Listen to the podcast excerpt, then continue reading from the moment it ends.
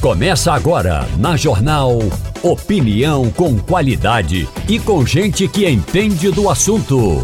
Com Igor Maciel, Romualdo de Souza e os jornalistas do Jornal do Comércio, deixando você bem informado. Passando a Limpo.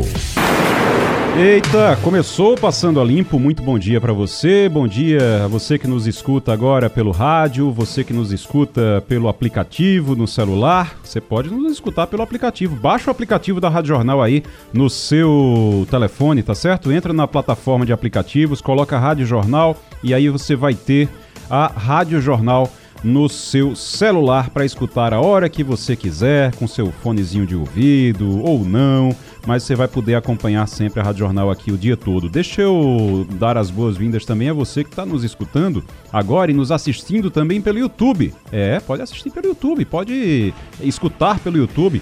Você entra lá no canal JC Play no YouTube e acompanha a programação da manhã aqui da Rádio Jornal. O Romualdo de Souza, muito bom dia para você. Bom dia, bom dia para você, bom dia também ao nosso ouvinte. Hoje o meu bom dia é para o torcedor do Esporte Clube do Recife. E a curiosidade, que eu já escrevi isso anos atrás, quando eu era editor do jornal Folha do Meio Ambiente, é que o jogo do esporte com o trem vai ser no estádio chamado de Zerão.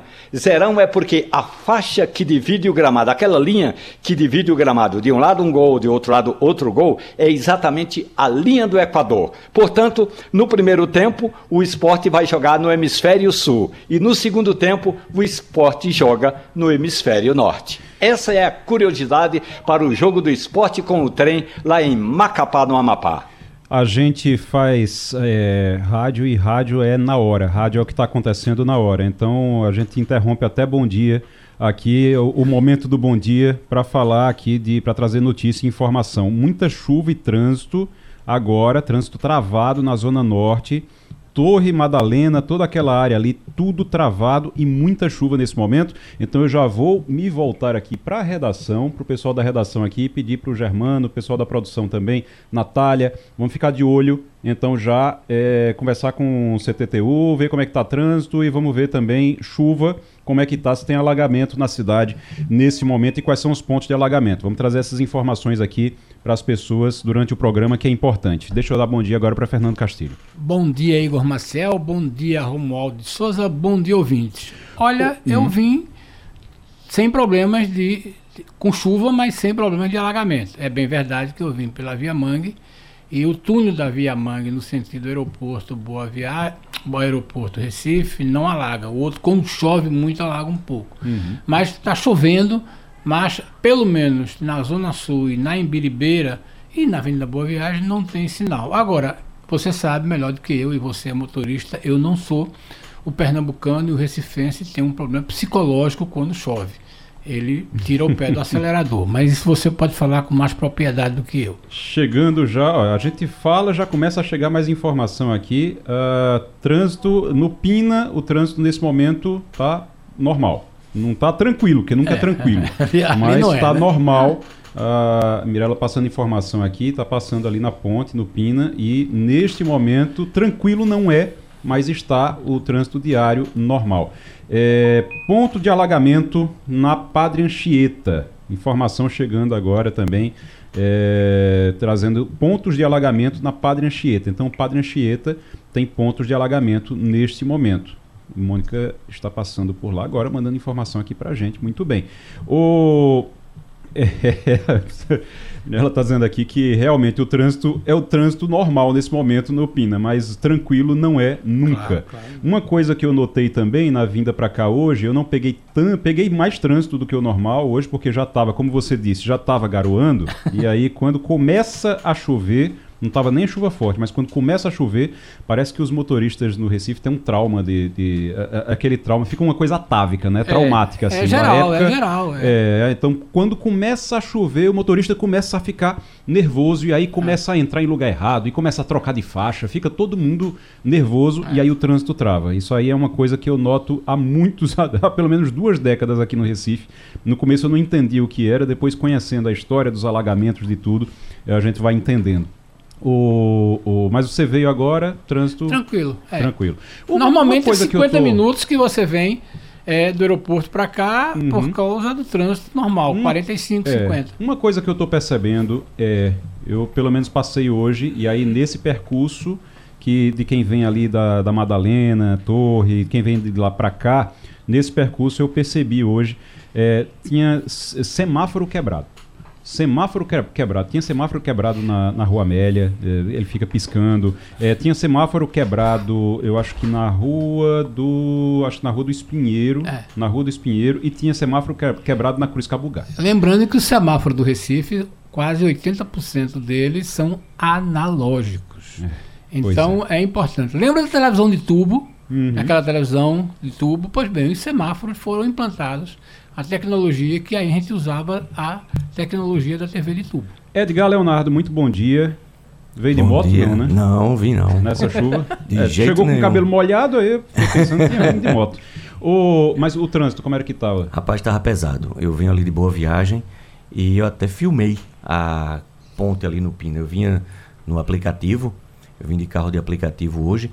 E você não vê o, o, o shopping, você não vê nada, você não vê o mar, tá, tá cinza. Tudo cinza. Tudo cinza. E muito, muito carro. Porque os carros têm naturalmente que diminuir a velocidade do trajeto. Uhum. E aí você já sabe e fica todo mundo tenso com medo de alagamento, né? É verdade, exatamente. Você já fica preocupado. Eu estava vindo quando a chuva apertou um pouquinho mais, e aí eu já fiquei preocupado, porque você como eu estava ali na Avenida, na Avenida Norte, e aí eu já fiquei preocupado porque se já começa a encher. É impressionante como no Recife.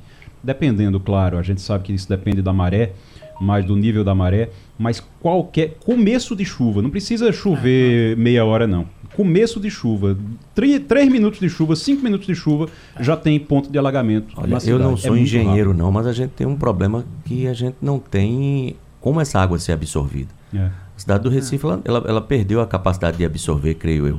Uhum. Porque você chove, a, a água vai escoar pelo asfalto, vai escoar pela calçada, vai ganhar velocidade, vai encontrar um, um- um pequeno orifício Ah. qualquer para poder entrar num sistema que já é, é, é um sistema Uhum. é, é, com, com pro- provavelmente pouca capacidade de captação, e aí não tem para onde ir, a gente alaga toda a cidade. Igor, eu fui Oi. informado ontem de uma, de uma decisão da prefeitura aí, da coisa, que é o seguinte: você lembra aí, nossos ouvintes lembram do alagamento da Rua Imperial com a Avenida Sul. Sim.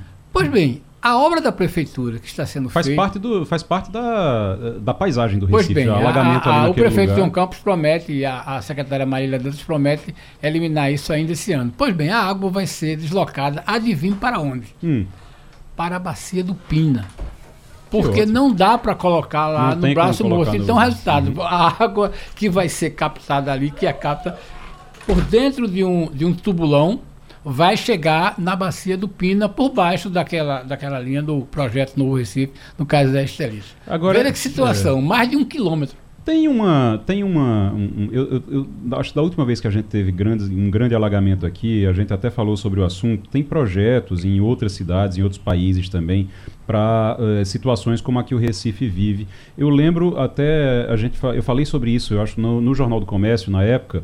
E é, um projeto que tem, eu não lembro onde é exatamente, mas você a, a prefeitura ela constrói quadras pela cidade, quadras que são você cava e faz a quadra No Rio Grande do. Norte. É no Rio Grande do Na Norte? cidade é? de Natal, que Você não tem rio, né? então é, faz Exato. isso. Aí você faz várias coisas, você espalha quadras poliesportivas pela cidade. E essas quadras, elas, dependendo da, da chuva, quando vem uma chuva com mais intensidade, você fecha. E essas, essas quadras, elas como são é, abaixo do- da linha do, do, do solo, bem abaixo, elas começam a receber água e aí elas acabam com os alagamentos na rua, porque elas recebem essa água, vira um tanque mesmo. São piscinões, né? São como É, se fossem piscinões.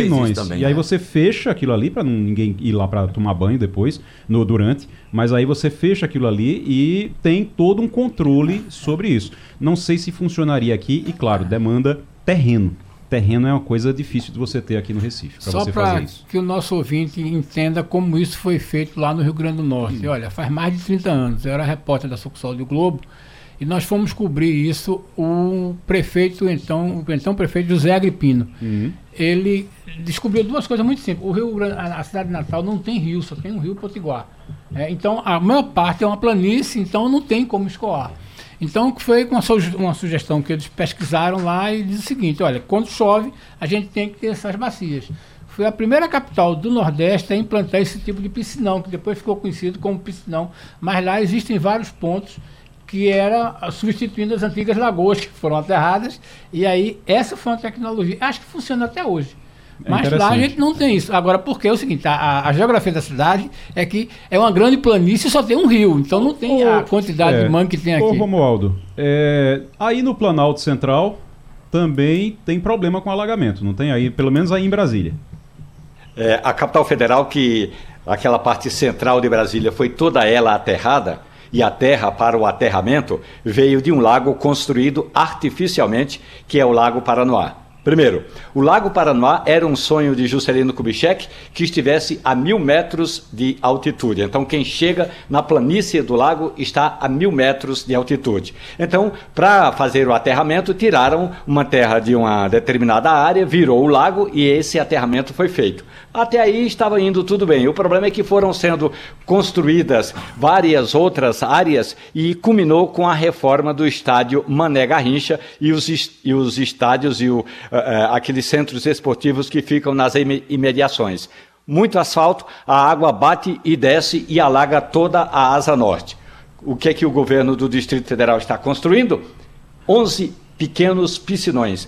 A água eh, bate, escoa para os piscinões e elas vão ser canalizadas para o Lago Paranoá sem inundar a cidade. Vai demorar, porque a obra pública não é assim de uma hora para outra. O governador Ibanez Rocha, do MDB, me disse o seguinte, que ele mandou técnicos para a cidade de Amsterdã, que tem vários canais, e aí os técnicos trouxeram algumas das experiências usadas em Amsterdã, na Holanda, que também tem experiências maravilhosas para serem copiadas para o Brasil. É, inclusive tem um, um trabalho que foi feito da prefeitura da atual gestão, João Campos, da- desde aquele, daquele, daquela última chuva muito forte, que teve deslizamento, teve mortes, que os eh, vários técnicos lá de Amsterdã, lá da Holanda, vieram aqui para o Recife e eles estavam aqui no dia que deu uma chuva forte, inclusive eles puderam acompanhar realmente como era o- a dinâmica da chuva no Recife e eles têm um, um projeto já aqui também No Rio TGPO. com o Rio Eles estão TGPO. dando consultoria É. para o projeto do Rio TGPO, Exatamente. esse grande projeto da prefeitura. Deixa eu trazer informação, informação, rádio é informação na hora, já informação aqui da APAC chegando. Ó, acontece que um canal de umidade proveniente do Oceano Atlântico, então a chuva vem do mar, tá certo? Vem do, do- dali do- da Zona Sul, por isso que tá tudo fechado lá que Edgar Leonardo estava dizendo. O tempo está fechado por lá e está entrando. Então esse canal ele, ele, ele traz esse canal de umidade, ele vai trazendo essas nuvens para cá e está favorecendo a ocorrência de pancadas de chuva no estado de Pernambuco. A previsão da APAC indica que deve chover ao longo do dia entre a região metropolitana do Recife e a zona da mata, com intensidade moderada e pontualmente forte. Ou seja, vai ficar chuva o dia todo, essa chuva é moderada o dia todo e de vez em quando cai um toró. Então, é, quem puder, nesse momento, a gente conhecendo bem como é o Recife, quem puder evitar hoje, e hum, é muito difícil a gente poder, porque a gente ninguém sai, sai de casa, ninguém vai sair só para passear, ainda mais no trânsito do Recife, você sabe que tem alguma coisa para resolver, mas quem puder evitar sair de casa, é melhor, porque a gente conhece bem como é o Recife quando chove. Deixa eu fazer o seguinte, a partir de hoje, olha aí. A voz do leitor do Jornal do Comércio.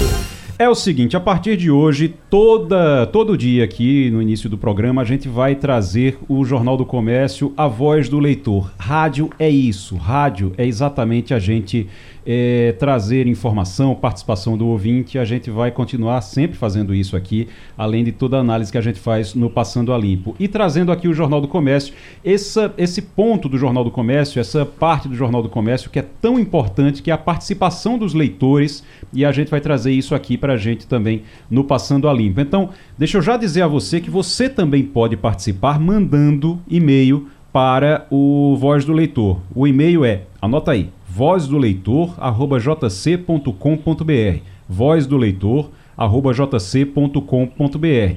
E também você pode mandar aqui para a Rádio Jornal, tá certo? Manda no WhatsApp da Rádio Jornal a sua denúncia, a sua reclamação, o que é que você quer falar aqui pra gente. Manda no 81991478520. Deixa eu ver aqui o que é que tem hoje na voz do leitor do Jornal do Comércio, começando aqui pela, olha, Carlos Alberto por e-mail, mandou aqui da Orla de Boa Viagem. Enquanto as praias de João Pessoa, Maceió e Aracaju dispõem de vários bares e restaurantes do lado da Orla, na praia de Boa Viagem a Prefeitura do Recife construiu dezenas de banheiros em pleno calçadão, que é motivo de chacota para os turistas, mas pode ficar pior. O prefeito quer quebrar e construir 7 quilômetros de calçadão a um custo de milhões de reais. É, tá aí a reclamação do Carlos Alberto.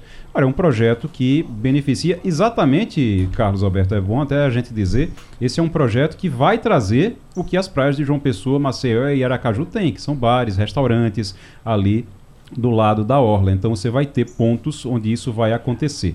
Olha, outra reclamação aqui, outra, deixa eu ver aqui mais, segunda via de conta, morador do bairro de Rio Doce, em Olinda, todos os meses tem de entrar no sistema da Compesa para conseguir a segunda via da conta d'água. É o Carlos Augusto também mandou aqui por e-mail. Primeiro foi o Carlos Alberto, agora o Carlos Augusto. Ele disse que mora lá em Olinda e não tem como pagar porque se, se não, não puxar da segunda via da conta pelo site não tem como pagar. Em alguns casos tem de ligar para a Compesa solicitando a conta por e-mail. Essa dificuldade toda é para pagar uma conta. Imagina se não fosse. Só pergunta uma coisa: cadê o famoso estado de mudança que tanto nossa governadora propaga? Está aqui o Carlos Augusto também reclamando. E reclamação também de publicidade indevida. Aqui o Wellington Monteiro por e-mail. Temos em uma das mais movimentadas avenidas da capital pernambucana várias placas de requalificação dos passeios públicos realizada pela Prefeitura do Recife. Se as obras já estão concluídas, não tem mais lógica deixar as propagandas por toda a extensão da Avenida Agamenon Magalhães a não ser que eles tenham a intenção de deixá-las para lembrar a população que estamos no ano eleitoral. A bronca aí do Elton Monteiro, também com as placas da prefeitura que ainda estão nas obras concluídas da Agamenon Magalhães. Muito bem. Deixa eu fazer o seguinte, enquanto a gente tenta aqui o contato, para a gente entrar num assunto aqui bem polêmico, inclusive, é, deixa eu falar aqui sobre as... É, deixa eu falar aqui sobre as câmeras da CTTU. Vocês viram essa história que as câmeras da CTTU estão todas desligadas. As câmeras de, de velocidade dos radares estão todos desligados. Eu, eu, lembro, eu lembro que quando desligaram, quando disseram que tinha que refazer a licitação das câmeras de segurança, foi o maior, maior é. confusão é. do mundo. Inclusive, pessoal ligado ao PSB, pessoal ligado. Aí agora a gente fica sabendo que as câmeras da CTTU, que são da prefeitura, também estão desligadas há um ah. tempão já. Ah. E vai ter que refazer a licitação do mesmo jeito. Você... Essa questão é. da. Igor, essa questão da fiscalização da, na CTTU é uma coisa que vem se desenvolvendo há muito tempo. Por exemplo, nós somos a base do César, nós somos do Porto Digital. A gente não tem indicação de que a tecnologia gerada no Porto Digital seja usada no nosso trânsito, deveria ser normal. Uhum. Tem uma briga enorme de preço, de, de, de, de licitação, as empresas vivem brigando. A verdade é que você não tem hoje aquilo que todo lugar mais ou menos evoluído tem chamado gerenciamento do trânsito nos sinais. Esse caso da CTTU, a CTTU está dizendo o seguinte: olha, é só 35%. Bom, não pode ser só 35%, deveria ser 0%. Então eles estão tentando consertar isso. Agora, é muito da demanda, da dificuldade de como o poder público contrata no Recife. É impressionante isso. Toda licitação tem problema, é uma briga. E o nível de tecnologia que usa hoje, como é que você explica que a gente dependa de um semáforo ainda ali naquele famoso túnel da Avenida é, da Antônio de Góes com a, a, a, a, Via Mangue? A maioria dos sinais, você tem um problema visível que os sinais não são gerenciados eletronicamente. Aí a, aí a CTTU vem dizendo aquele negócio todo. Tem, uhum. O bom da CTTU é o seguinte: a assessoria de imprensa da CTTU funciona muito bem para escrever nota. Agora, por exemplo, um problema desse aí, a gente podia ouvir a presidente da CTTU, mas aí é melhor mandar uma nota, porque quando você manda uma nota, você dá a sua versão e pronto. É, mas aí realmente só tem nota. Inclusive, por falar em nota, a Autarquia de Trânsito e Transporte Urbano do Recife informa que os novos equipamentos serão reinstalados em até 90 dias, três meses. A CTTU esclarece ainda que apenas um tipo de fiscalização, por radar de velocidade, é que está em processo licitatório. São 35% destes dispositivos. Certo, mas são todos os, os radares, então, de, de velocidade, não é isso? É. É, enquanto acontece certame para definir novos equipamentos, existem outros tipos de fiscalização eletrônica que combinam excesso de velocidade e avanço de semáforo, por exemplo, que seguem normalmente em operação, segundo a nota, é, que é muito extensa. Aqui a nota é, fala também do trabalho da autarquia, quantas abordagens e tal, e as blitzes que, que são feitas, e aí você pode ver a nota completa também no Jornal do Comércio. Mas é, tem uma informação, antes da gente ir para o próximo assunto, tem uma informação de Wallace O Alex Santos está trazendo informação lá da Via Mangue sobre esse assunto, né? Com a retirada da fiscalização dos radares de velocidade nas principais ruas e avenidas do Grande Recife, nós passamos com a nossa equipe alguns trechos considerados rápidos, como é o caso da Via Mangue nos dois sentidos. Mesmo sem a fiscalização, nós notamos que os motoristas eles reduzem a velocidade naquela altura que deveria ter a lombada, talvez ainda pelo desconhecimento que os equipamentos foram retirados. Outra informação interessante aqui na Avenida Antônio de Góes, sentido Gabenão Magalhães, também sem a lombada eletrônica, mesmo assim, os motoristas reduzindo a velocidade. O mesmo cenário nós encontramos no José Estelita, também sem a lombada eletrônica, mesmo assim, os motoristas reduzindo um pouco. Lembrando que desde junho do ano passado até fevereiro deste ano, esses radares eles pararam de notificar os excessos de velocidades praticados pelos condutores. E a 71 informa que em 90 dias tudo estará estabelecido. Waley Santos, Rádio Jornal, Rádio Notícia. Valeu, Alex. Tá aí então. Gente, não é para deixar de, de, diminuir a velocidade, não, tá? É, continua, continua diminuindo continua a velocidade, a lei. porque a lei continua valendo. É bom lembrar que, independente de ter radar, a velocidade permitida nesses locais continua sendo a que está lá nas plaquinhas. E a né? CTTU pode colocar um radar móvel. Exatamente. É a CTTU dela. pode simplesmente botar um agente de trânsito lá e, e com um radar móvel ou algum outro equipamento do tipo fazer, porque a velocidade continua sendo 60. Então, tenham cuidado, não só por causa da multa, mas também para sua segurança e para a segurança das outras pessoas que estão naquela via ali também, inclusive pedestres. Deixa eu trazer agora uma informação que é a seguinte: a gente já está na linha com a juíza do Tribunal de Justiça de Pernambuco e vice-coordenadora do Comitê de Saúde, eh, Ana Cláudia Brandão de Barros Correia. Ela é pós-doutora em biodireito e a gente convidou ela aqui para falar sobre essa decisão da Corte do Alabama, lá nos Estados Unidos, que definiu que embriões congelados são crianças.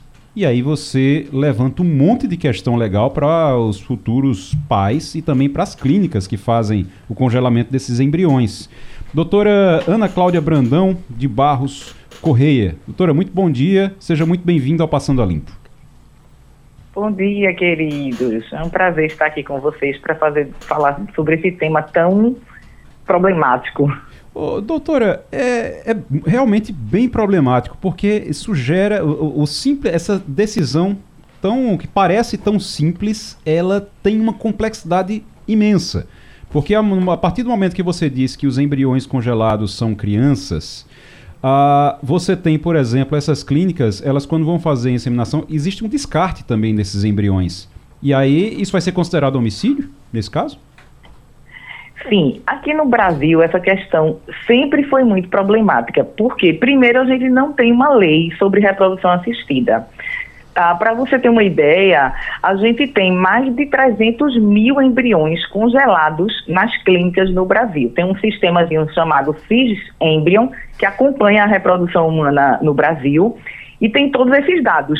Imagine um cenário em que o Conselho Federal de Medicina é, edita normas éticas desde 1992 e até agora nós não temos leis no Brasil. E o Conselho Fe- Federal de Medicina fica tratando dessa questão de descarte. A gente teve uma, uma confusão muito grande em 2021.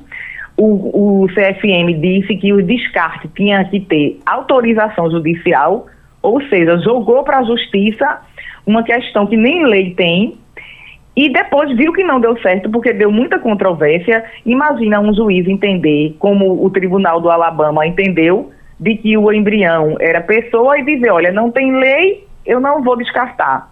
E como ficariam as clínicas com aqueles embriões que as pessoas não pagavam mais pelo congelamento? Porque existe um pagamento. E aí o CSM viu que isso não deu certo e voltou atrás, revogou essa parte da resolução. Que é que a gente tem hoje? Tem uma resolução de 2022, recente, que diz o seguinte: os pacientes é que devem definir, no termo de consentimento informado, o destino que vai ser dado a esses embriões.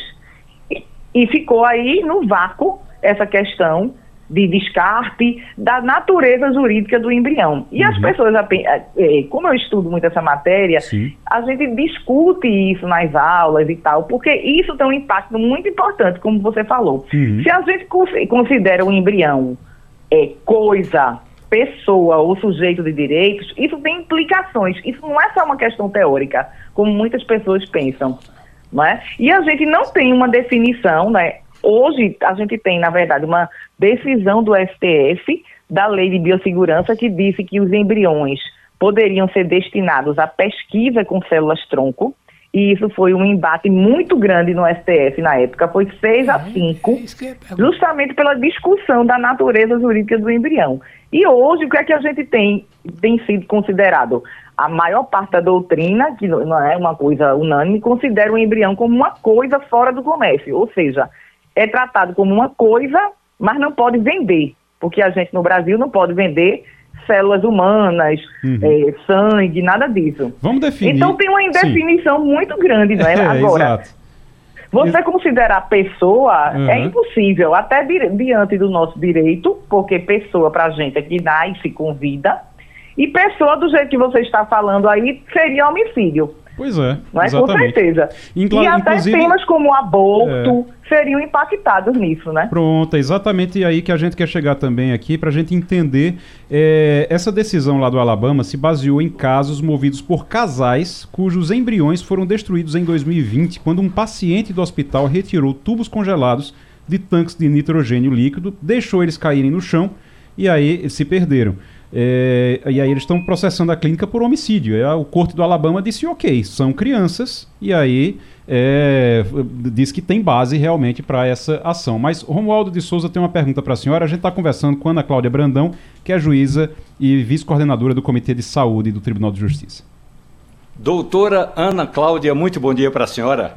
Em um desses embates no Supremo Tribunal Federal, os ministros recorreram muito aos chamados, aos chamados, aos titulares, juízes auxiliares que estudam esse assunto e até a, acredito que a sua opinião seria muito importante no próximo embate, segundo o ministro Luiz Roberto Barroso. Logo, logo ele vai ter de ser feito. Agora, do ponto de vista jurídico, constitucional, aqui no Brasil, quando é que começa a vida, doutora Ana Cláudia?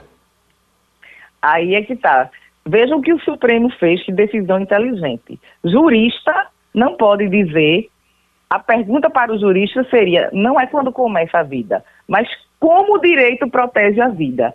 E lá no STF eles deram saída, porque se você for ver na ciência, existem várias teorias. A teoria da fecundação, a teoria da, do nascimento da, das células neurológicas. Então, nem os cientistas chegaram no acordo quanto a isso. Embora, por mais que você pense assim, ah, a corrente, a corrente majoritária é, tem questões religiosas e tal, mas a corrente majoritária no mundo hoje é que a vida começa com a fecundação.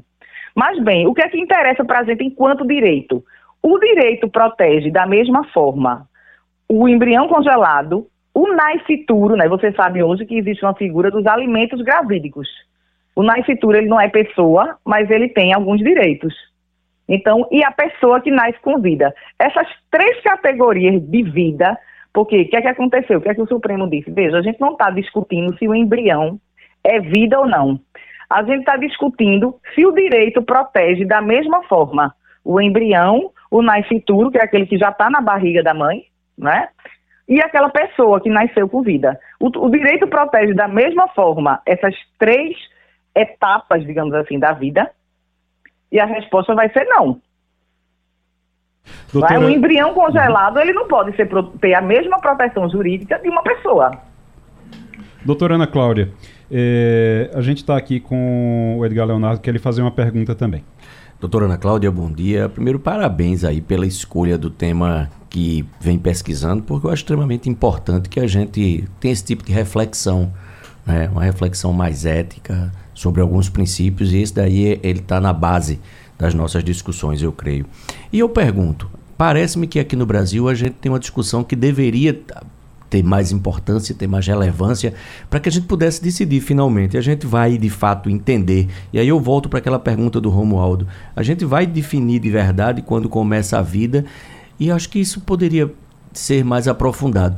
Quais os caminhos que a gente precisaria tomar para que a gente pudesse então ter de fato uma definição legal no Brasil de se a vida começa na fecundação, efetivamente isso ficar claro, para que a gente inclusive se entender que essa criança que ainda está no ventre da mãe ou interpretar que esse esse esse esse esse embrião né, congelado ele ainda é vida é importante a gente pudesse protegê-lo e colocá-lo de fato sobre a guarda do direito. Quais os caminhos que a gente deveria trilhar a gente já teria uma ótima oportunidade agora que é com a reforma do Código Civil né, o, Código Civil quando ele está ele tá agora em né, tá sendo reformado e quando ele fala de, de pessoa, ele diz que a, a, personalidade se inicia com nascimento com vida, é a respiração. Então, para a gente, eu acho que não é nem interessante, porque a gente não vai chegar no consenso, ou quando se inicia a vida ou não. Vamos tratar o embrião como vida, mas qual é a proteção que ela vai merecer? Porque, veja, para se ter uma ideia, o Brasil movimentou 800 milhões de reais em 2021 só com técnicas de reprodução assistida. Outra coisa, a experiência, não sei se vocês lembram de Abdel Macia, aquele médico que foi preso lá em São Paulo, que tinha a maior clínica de reprodução no Brasil, ele foi preso por crime de abuso sexual, violência, né, contra as mulheres, mas contra os casais até. Mas até hoje o Brasil é processado na Corte Interamericana de Direitos Humanos porque o Brasil, é, vários casais tiveram seus embriões destruídos ou não sabem até o destino que foi dado aos embriões, porque o Brasil não regulamenta essa questão. Então, esse caso que aconteceu lá no, no Alabama, por exemplo, se acontecesse aqui no Brasil, ele podia é, dar ensejo a uma indenização é, civil. Uhum. Mas no aspecto criminal, nem isso a gente tem uma regulamentação. Então, assim, mais de 300 mil embriões congelados o que é que vai ser feito com esses embriões. Doutora né? Ana então, Cláudia. É um impacto importante. Doutora Ana Cláudia Brandão, muito obrigado. Doutora Ana Cláudia é juíza, vice-coordenadora do Comitê de Saúde do Tribunal de Justiça e pós-doutora em Biodireito. Muito bom, muito obrigado, doutora. E volte aqui sempre para a gente tratar desse assunto. Vamos tratar muito mais ainda desse assunto por aqui no Passando a Limpo, tá certo? Muito obrigada, que agradeço. Deixa eu fazer o seguinte, enquanto a gente tenta aqui o contato, para a gente entrar num assunto aqui bem polêmico, inclusive, é, deixa eu falar aqui sobre as... É, deixa eu falar aqui sobre as câmeras da CTTU. Vocês viram essa história que as câmeras da CTTU estão todas desligadas. As câmeras de, de velocidade dos radares estão todos desligados. Eu, eu, lembro, eu lembro que quando desligaram, quando disseram que tinha que refazer a licitação das câmeras de segurança, foi o maior, maior é. confusão é. do mundo. Inclusive, pessoal ligado ao PSB, pessoal ligado. Aí agora a gente fica sabendo que as câmeras da CTTU, que são da prefeitura, também estão desligadas há um ah. tempão já. Ah. E vai ter que refazer a licitação do mesmo jeito. Você... Essa questão é. da. Igor, essa questão da fiscalização da, na CTTU é uma coisa que vem se desenvolvendo há muito tempo. Por exemplo, nós somos a base do César, nós somos do Porto Digital. A gente não tem indicação de que a tecnologia gerada no Porto Digital seja usada no nosso trânsito, deveria ser normal. Uhum. Tem uma briga enorme de preço, de, de, de, de licitação, as empresas vivem brigando. A verdade é que você não tem hoje aquilo que todo lugar mais ou menos evoluído tem chamado gerenciamento do trânsito nos sinais. Esse caso da CTTU, a CTTU está dizendo o seguinte: olha, é só 35%. Bom, não pode ser só 35%, deveria ser 0%. Então eles estão tentando consertar isso. Agora, é muito da demanda, da dificuldade de como o poder público contrata no Recife. É impressionante isso. Toda licitação tem problema, é uma briga. E o nível de tecnologia que usa hoje, como é que você explica que a gente dependa de um semáforo ainda ali naquele famoso túnel da Avenida é, da Antônio de Góes com a, a, a, a, Via Mangue? A maioria dos sinais, você tem um problema visível que os sinais não são gerenciados eletronicamente.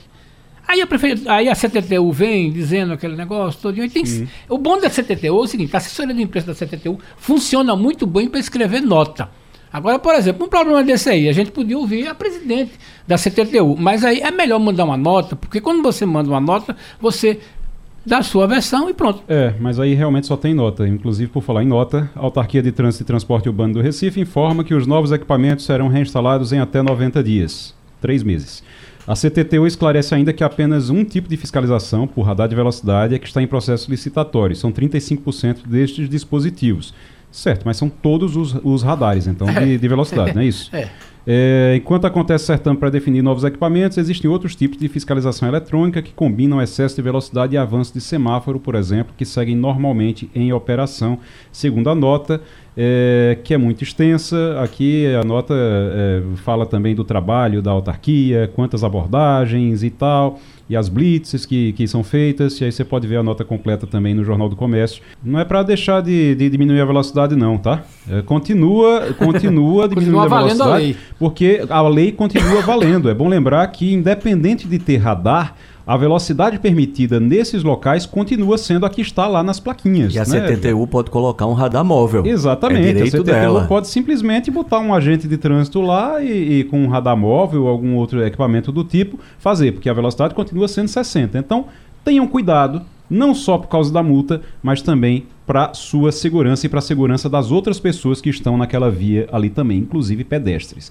Deixa eu trazer agora uma informação que é a seguinte: a gente já está na linha com a juíza do Tribunal de Justiça de Pernambuco e vice-coordenadora do Comitê de Saúde, eh, Ana Cláudia Brandão de Barros Correia. Ela é pós-doutora em Biodireito e a gente convidou ela aqui para falar sobre essa decisão da Corte do Alabama, lá nos Estados Unidos, que definiu que embriões congelados são crianças. E aí você levanta um monte de questão legal para os futuros pais e também para as clínicas que fazem o congelamento desses embriões. Doutora Ana Cláudia Brandão, de Barros Correia. Doutora, muito bom dia. Seja muito bem-vinda ao Passando a Limpo. Bom dia, queridos. É um prazer estar aqui com vocês para fazer falar sobre esse tema tão problemático. Doutora, é, é realmente bem problemático, porque isso gera o, o- simples, essa decisão tão que parece tão simples, ela tem uma complexidade imensa. Porque a, a partir do momento que você diz que os embriões congelados são crianças, ah, você tem, por exemplo, essas clínicas, elas quando vão fazer a inseminação, existe um descarte também desses embriões. E aí, isso vai ser considerado homicídio, nesse caso? Sim, aqui no Brasil essa questão sempre foi muito problemática, porque primeiro a gente não tem uma lei sobre reprodução assistida. Tá? Para você ter uma ideia, a gente tem mais de 300 mil embriões congelados nas clínicas no Brasil. Tem um sistemazinho chamado CIS Embryon, que acompanha a reprodução humana no Brasil, e tem todos esses dados. Imagine um cenário em que o Conselho Federal de Medicina é, edita normas éticas desde 1992 e até agora nós não temos leis no Brasil. E o Conselho Fe- Federal de Medicina fica tratando dessa questão de descarte. A gente teve uma, uma confusão muito grande em 2021. O, o CFM disse que o descarte tinha que ter autorização judicial, ou seja, jogou para a justiça uma questão que nem lei tem, e depois viu que não deu certo porque deu muita controvérsia. Imagina um juiz entender, como o Tribunal do Alabama entendeu, de que o embrião era pessoa e dizer, olha, não tem lei, eu não vou descartar. E como ficariam as clínicas com aqueles embriões que as pessoas não pagavam mais pelo congelamento? Porque existe um pagamento. E aí o CSM viu que isso não deu certo e voltou atrás, revogou essa parte da resolução, que é a que a gente tem hoje. Tem uma resolução de 2022, recente, que diz o seguinte: os pacientes é que devem definir, no termo de consentimento informado, o destino que vai ser dado a esses embriões. E, e ficou aí no vácuo essa questão de descarte da natureza jurídica do embrião. E as pessoas, ape- eh, como eu estudo muito essa matéria, Sim. a gente discute isso nas aulas e tal, porque isso tem um impacto muito importante, como você falou. Uhum. Se a gente cons- considera o embrião é, coisa, pessoa ou sujeito de direitos, isso tem implicações. Isso não é só uma questão teórica, como muitas pessoas pensam. Não é? E a gente não tem uma definição, né? Hoje a gente tem, na verdade, uma decisão do STF da Lei de Biossegurança que disse que os embriões poderiam ser destinados à pesquisa com células-tronco. E isso foi um embate muito grande no STF na época, foi 6 a 5 É justamente pela discussão da natureza jurídica do embrião. E hoje, o que é que a gente tem, tem sido considerado? A maior parte da doutrina, que não é uma coisa unânime, considera o embrião como uma coisa fora do comércio, ou seja, é tratado como uma coisa, mas não pode vender, porque a gente no Brasil não pode vender células humanas, Uhum. é, sangue, nada disso. Vamos definir. Então tem uma Sim. indefinição muito grande, não é? É, Agora, exato. você considerar pessoa Uhum. é impossível, até di- diante do nosso direito, porque pessoa pra gente é que nasce com vida, e pessoa do jeito que você está falando aí seria homicídio. Pois é, Não é? Com exatamente. certeza. Incla- e até inclusive- É. temas como aborto seriam impactados nisso, né? Pronto, é exatamente aí que a gente quer chegar também aqui, para a gente entender. é, essa decisão lá do Alabama se baseou em casos movidos por casais cujos embriões foram destruídos em 2020, quando um paciente do hospital retirou tubos congelados de tanques de nitrogênio líquido, deixou eles caírem no chão e aí se perderam. É, e aí eles estão processando a clínica por homicídio. É, o corte do Alabama disse ok, são crianças, e aí é, diz que tem base realmente para essa ação. Mas Romualdo de Souza tem uma pergunta para a senhora. A gente está conversando com Ana Cláudia Brandão, que é juíza e vice-coordenadora do Comitê de Saúde do Tribunal de Justiça. Doutora Ana Cláudia, muito bom dia para a senhora. Em um desses embates no Supremo Tribunal Federal, os ministros recorreram muito aos chamados, aos chamados, aos titulares, juízes auxiliares que estudam esse assunto e até a, acredito que a sua opinião seria muito importante no próximo embate, segundo o ministro Luiz Roberto Barroso. Logo, logo ele vai ter de ser feito. Agora, do ponto de vista jurídico, constitucional, aqui no Brasil, quando é que começa a vida, doutora Ana Cláudia? Aí é que tá. Veja o que o Supremo fez, que decisão inteligente. Jurista não pode dizer. A pergunta para o jurista seria: não é quando começa a vida, mas como o direito protege a vida. E lá no STF eles deram saída, porque se você for ver na ciência, existem várias teorias. A teoria da fecundação, a teoria da- do nascimento da- das células neurológicas. Então, nem os cientistas chegaram no acordo quanto a isso. Embora, por mais que você pense assim, ah, a corrente, a corrente majoritária é, tem questões religiosas e tal, mas a corrente majoritária no mundo hoje é que a vida começa com a fecundação. Mas bem, o que é que interessa para a gente enquanto direito? O direito protege da mesma forma o embrião congelado, o nascituro, né? Você sabe hoje que existe uma figura dos alimentos gravídicos. O nascituro, ele não é pessoa, mas ele tem alguns direitos. Então, e a pessoa que nasce com vida. Essas três categorias de vida, porque o que é que aconteceu? O que é que o Supremo disse? Veja, a gente não está discutindo se o embrião é vida ou não. A gente está discutindo se o direito protege da mesma forma o embrião, o nascituro, que é aquele que já está na barriga da mãe, né? E aquela pessoa que nasceu com vida. O, o direito protege da mesma forma essas três etapas, digamos assim, da vida. E a resposta vai ser não. Doutora, Um embrião congelado, ele não pode ser, ter a mesma proteção jurídica de uma pessoa. doutora Ana Cláudia, é, a gente está aqui com o Edgar Leonardo, quer lhe fazer uma pergunta também. Doutora Ana Cláudia, bom dia. Primeiro, parabéns aí pela escolha do tema que vem pesquisando, porque eu acho extremamente importante que a gente tenha esse tipo de reflexão, né? uma reflexão mais ética sobre alguns princípios, e esse daí ele está na base das nossas discussões, eu creio.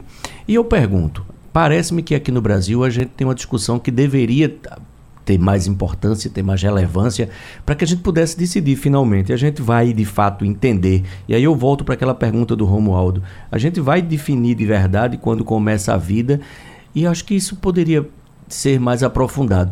Quais os caminhos que a gente precisaria tomar para que a gente pudesse então ter de fato uma definição legal no Brasil de se a vida começa na fecundação, efetivamente isso ficar claro, para que a gente inclusive se entender que essa criança que ainda está no ventre da mãe ou interpretar que esse esse esse esse esse embrião né, congelado ele ainda é vida é importante a gente pudesse protegê-lo e colocá-lo de fato sobre a guarda do direito. Quais os caminhos que a gente deveria trilhar A gente já teria uma ótima oportunidade agora, que é com a reforma do Código Civil.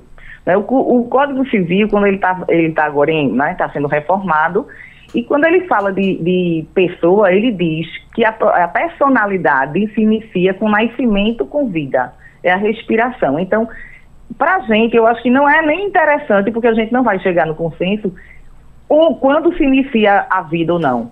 Vamos tratar o embrião como vida, mas qual é a proteção que ela vai merecer? Porque, veja, para se ter uma ideia, o Brasil movimentou 800 milhões de reais em 2021, só com técnicas de reprodução assistida. Outra coisa, a experiência, não sei se vocês lembram de Abdel Macia, aquele médico que foi preso lá em São Paulo, que tinha a maior clínica de reprodução no Brasil, ele foi preso por crime de abuso sexual, violência, né, contra as mulheres, mas contra os casais até. Mas até hoje o Brasil é processado na Corte Interamericana de Direitos Humanos porque o Brasil, é, vários casais tiveram seus embriões destruídos ou não sabem até o destino que foi dado aos embriões, porque o Brasil não regulamenta essa questão. Então, esse caso que aconteceu lá no, no Alabama, por exemplo, se acontecesse aqui no Brasil, ele podia é, dar ensejo a uma indenização é, civil. Uhum. Mas no aspecto criminal, nem isso a gente tem uma regulamentação. Então, assim, mais de 300 mil embriões congelados, o que é que vai ser feito com esses embriões?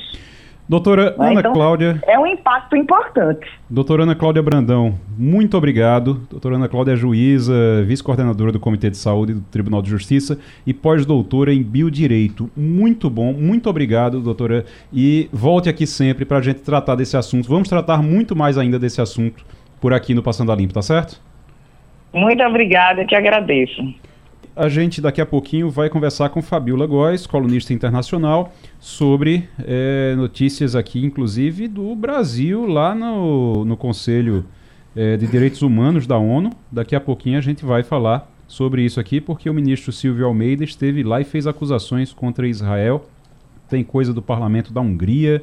É, também que a Suécia está na OTAN. Daqui a pouquinho, a Suécia está entrando na OTAN. Era uma coisa que Putin, lá na Rússia, não queria. A gente vai falar sobre isso também daqui a pouquinho com a Fabiola Góes. O, enquanto é, isso, deixa eu trazer aqui, só lembrar a você que a, desde hoje, a gente começou hoje a trazer aqui informações da Voz do Leitor. Então, Voz do Leitor do Jornal do Comércio, agora dentro do Passando a Limpo também. Lembrando a você que a gente vai é, repassar aqui algumas das reclamações, alguns dos comentários que são feitos na Voz do Leitor do Jornal do Comércio e você pode mandar também para ser lido aqui no, no, no, Passando a Limpo. Você pode mandar também para voz do leitor, é o e-mail, tá? Voz do leitor, arroba jc.com.br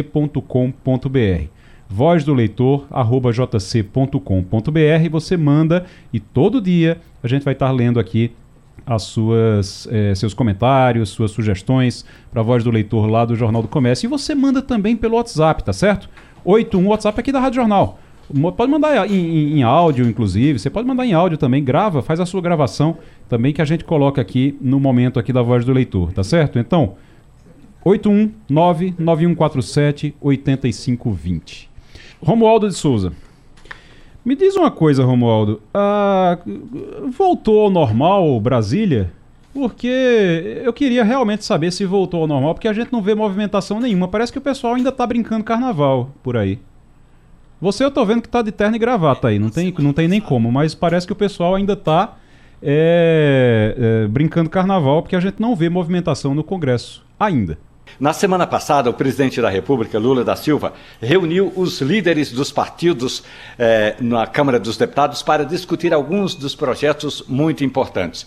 E aí, é, outros partidos também foram chamados, inclusive o PSDB. Aí eu liguei para o ex-governador de Goiás, Marconi Pirillo, que é o presidente do partido. Eu falei assim: Ô Marconi, o que, que houve? Por que, que o senhor não foi à reunião? Ele falou assim: olha, porque a reunião, é, o presidente reúne aliados.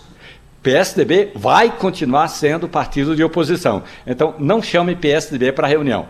Nesta semana, Lula vai reunir líderes no Senado Federal para ver o que é prioridade. Até agora estão na no compasso de espera, porque tem um ponto muito importante que eu já havia alertado aqui, logo depois do carnaval, que é a Câmara vai ficar praticamente de braços cruzados, esperando a aprovação eh, dos nomes indicados pelos partidos para comporem as 30 comissões temáticas. A Câmara tem 30 comissões permanentes. Então, essas comissões precisam estar funcionando para que os projetos tenham andamento. A não ser aqueles que já foram votados e estão apenas para serem referendados, a Câmara está paralisada esperando esses acordos dos partidos políticos. E aí é sempre bom lembrar: primeiro o partido se reúne para escolher quais são os seus integrantes nas, nas determinadas comissões. Porque quanto maior é o partido, ou seja, quanto mais deputados na bancada tem o partido, mais comissões ele consegue escolher. Então ainda estão em compasso de espera por aqui. Vamos agora com Fabiola? Fabiola Góes, muito bom dia para você.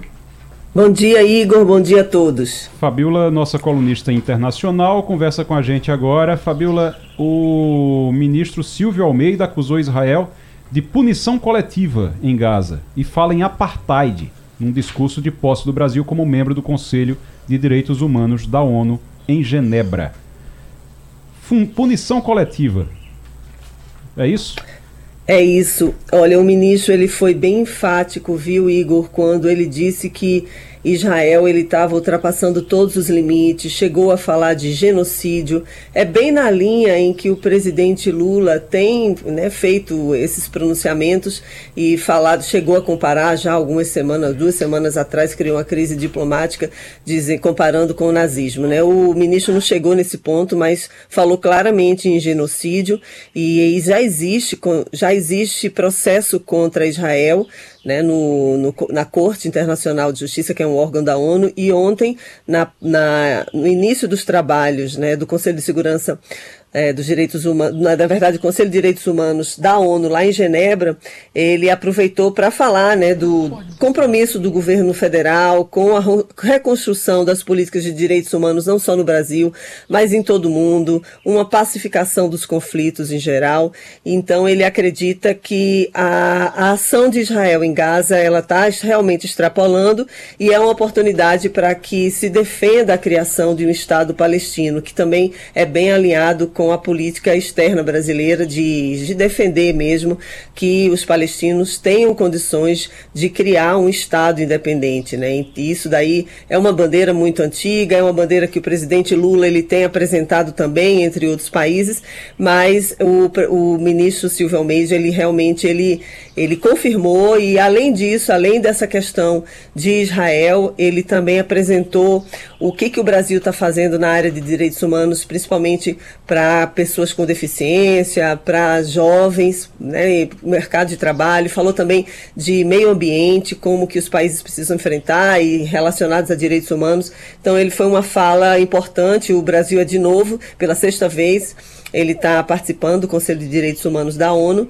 e, e, realmente é uma, vai ser uma fala recorrente a partir de agora também de outros ministros do governo federal para poder reforçar o que o presidente Lula falou na semana retrasada. Fabiola Góes, colunista internacional, conversando com o Passando a Limpo todas as terças e quintas-feiras. Fernando Castilho. Bom dia, Fabiola. É, a Suprema Corte Americana deve começar a julgar na próxima semana, né? aliás, começou a julgar já é, as ações que vão determinar o futuro das redes sociais. Tem interesse especial nisso, mas a, a, o que está se vendo é que a, a, mais alta instância né, da justiça americana vai analisar ações que contestam leis aprovadas lá no Texas. Mas é, o que, que a gente pode inferir é, o que que a gente pode esperar, até porque houve audiências públicas no Congresso? Como é que, qual é a expectativa do que pode sair é, por escrito da, da, da Suprema Corte Americana? Bom dia, Castilho. É uma expectativa muito grande, porque dependendo de como for o resultado, isso daí vai ditar as regras de como os governos, principalmente o governo americano, vai regulamentar essa questão das redes sociais e da internet. O que a Suprema Corte começou a fazer, né, nas, a partir de desde ontem, e, e a previsão é que só termine em junho, é julgar duas leis que foram apresentadas pelos governadores republicanos no Texas e na Flórida deixando, pedindo para que, é praticamente deixando que as redes sociais e a internet sejam um território livre. Isso daí foi motivado logo depois do ataque do 6 de janeiro, em que o Trump e os republicanos foram muito massacrados, né, pela incitação à invasão do Capitólio. Naquela época ainda tinha, ainda tem hoje também, mas não se fala tanto de proliferação de notícias, de teorias conspiratórias, né, fake news mesmo, informações falsas, descontextualizadas, e as redes sociais, elas são muito, foram muito utilizadas utilizadas e ainda são. Então há um esforço do mundo inteiro dos países de regulamentar. E agora a Suprema Corte ela vai julgar essas leis e vai de fato definir. E há, pela primeira vez o governo americano e as big techs, né, o, a Meta, o TikTok, Google, eles estão unidos, que é para poder se defender e argumentam que é a liberdade de expressão que deve prevalecer, que isso está previsto na primeira emenda do emenda da Constituição americana. Então, é, haveria se o, a Suprema Corte acatar deixar que essas leis da, do Texas e da Flórida continuem em vigor, seria uma agressão à liberdade de expressão. Seria a mesma coisa, eles estão comparando, na verdade, os jornais. Né? Os jornais precisam de liberdade de expressão e as redes sociais também, mas que tem que ter algum tipo de, de regulação. E agora, o argumento do governador do Texas é dizer que, e da Flórida também, é que as redes sociais, as, essas plataformas têm que ser comparadas como prestadores de serviço. Por exemplo, uma linha de metrô, o governo pode impedir que determinada pessoa deixe de entrar. Então, eles estão fazendo um exagero muito grande, né, dentro de uma discussão que tem que ser muito ampla. Os republicanos, eles querem, essa ala mais conservadora quer um território livre, que é para eles poderem continuar falando as mentiras que eles vêm falando. O Trump, até hoje, ele fala ao vivo e fala também nas redes sociais dele, na Truth Social, dizendo que a eleição foi roubada e isso acaba virando verdade. Então, é um momento bem específico e importante para a regulação das redes sociais nos Estados Estados Unidos e isso vai reverberar, obviamente, no mundo inteiro. Romualdo de Souza, estamos conversando com Fabiola Góes, colunista internacional aqui no Passando a Limpo. Fabiola Góes, bom dia para você. A entrada da, da Suécia nesse tratado, Organização do Tratado do Atlântico Norte, OTAN, pode, e aí é, é uma pergunta com expectativa de esperança, pode trazer, ou pode ser estímulo para a paz ali na região da Ucrânia, a Crimeia e a Rússia, Fabiola?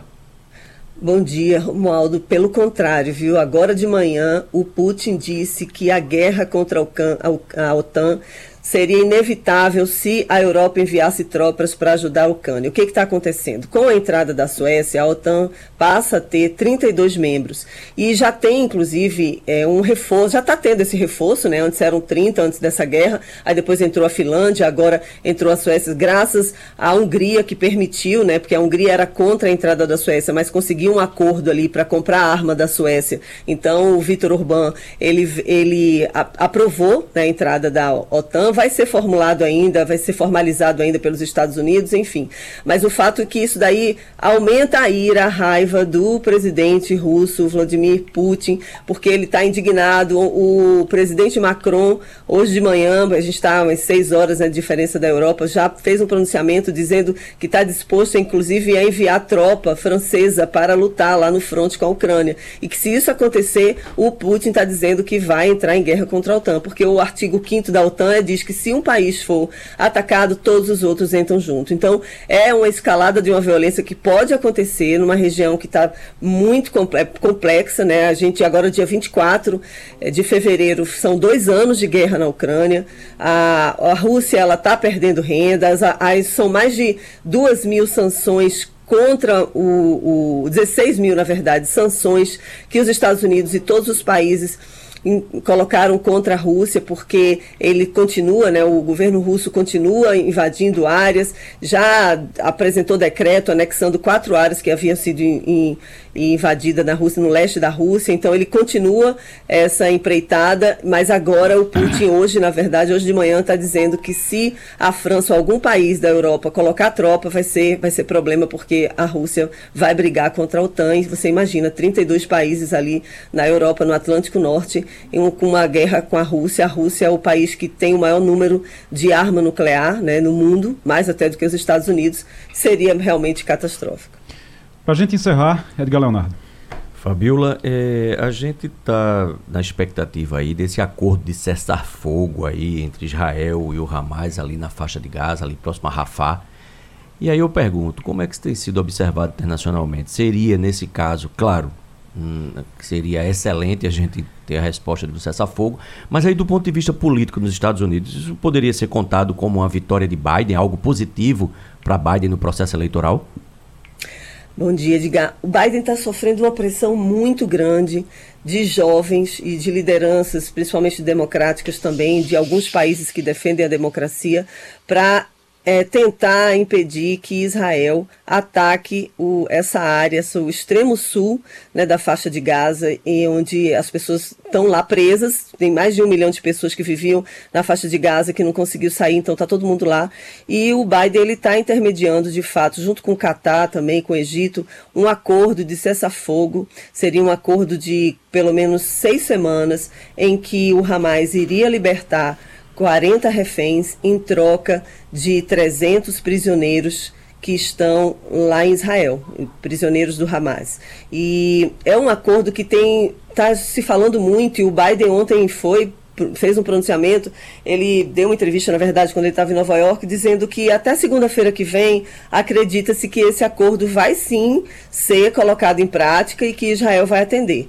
Está realmente uma situação muito complicada porque os Estados Unidos são os principais defensores né, do, do Benjamin Netanyahu, do governo, na verdade, de Israel, e já vetou três projetos que passavam no Conselho de Segurança da ONU para impedir que Israel né, continue atacando, enfim. E agora os Estados Unidos, eles realmente eles estão demonstrando essa preocupação porque o Biden ele está com, com uma popularidade muito baixa, as pesquisas indicam que o Trump vai ganhar, e ele agora precisa dar um recado para a comunidade palestina e de outros também, de outras regiões, de outros povos que estão abismados né, com a empreitada de Israel, que nesse conflito já matou mais de 300, quase 300 mil palestinos. Então é realmente um 30. assunto eleitoral interno dos Estados Unidos, pela proximidade que o país tem com Israel e o presidente Biden até hoje, quem teria que conseguir algum acordo, se tivesse, seria o próprio presidente Biden por pela proximidade. Mas o Benjamin Netanyahu ele também tem interesses eleitorais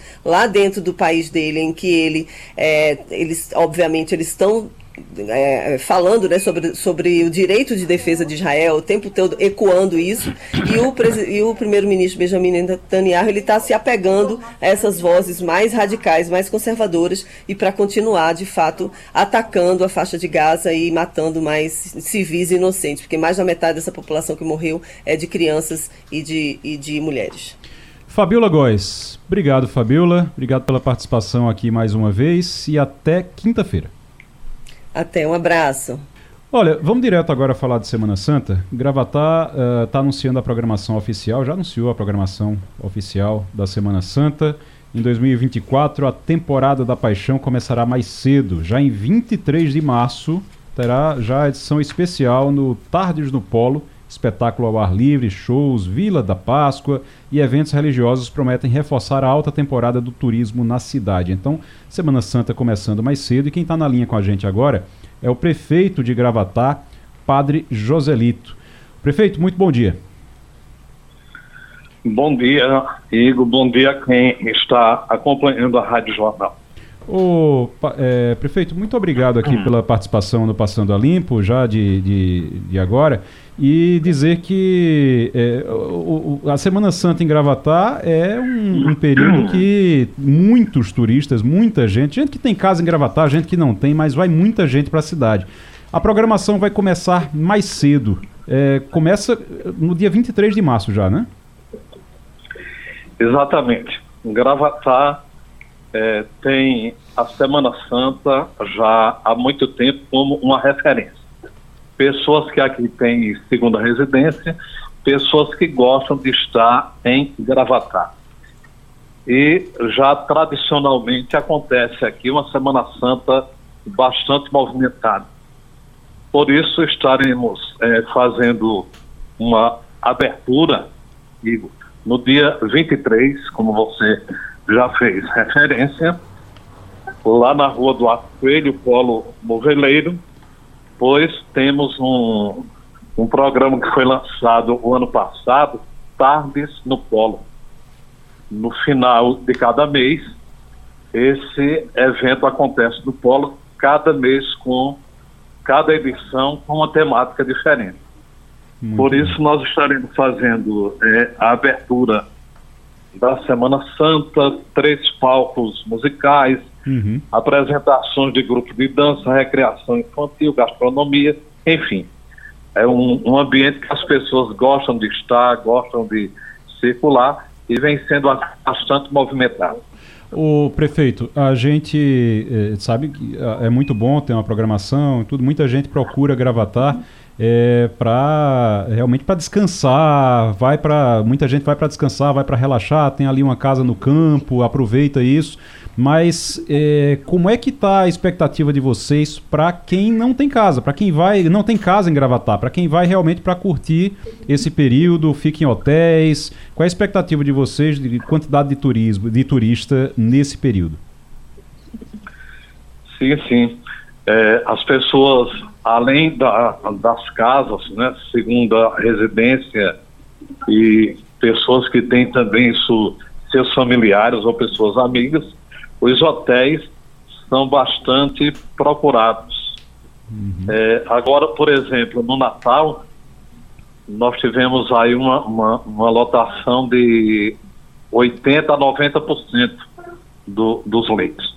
Acredito que também durante a Semana Santa ficaremos nesse, nesse estágio aí, não é? Muito Isso é bem. é muito importante para é, a rede hoteleira também para a nossa gastronomia, a economia como um todo.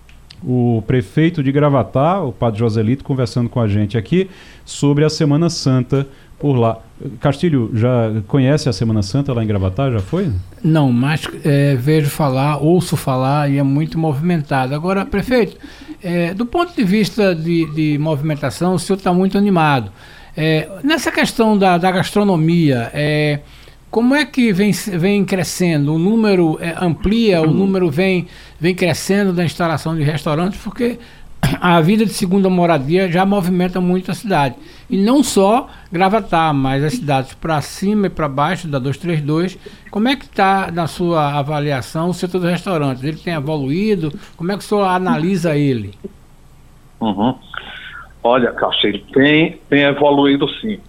Primeiro porque é, Gravatar tem uma gastronomia excelente e já comprovada. Além das várias opções, desde aquele ambiente mais requintado até um, um ambiente mais simples, mais um ambiente acolhedor, não é? com uma alimentação muito boa. E temos também na zona rural, como é o caso aqui Mandacaru, um distrito que vai pouco a pouco se tornando um, um polo gastronômico, uma comida mais, mais regional. Você tem ali a Casa da Mira, onde há o, o fogão a lenha, e as pessoas vão se servindo ali mesmo no fogão.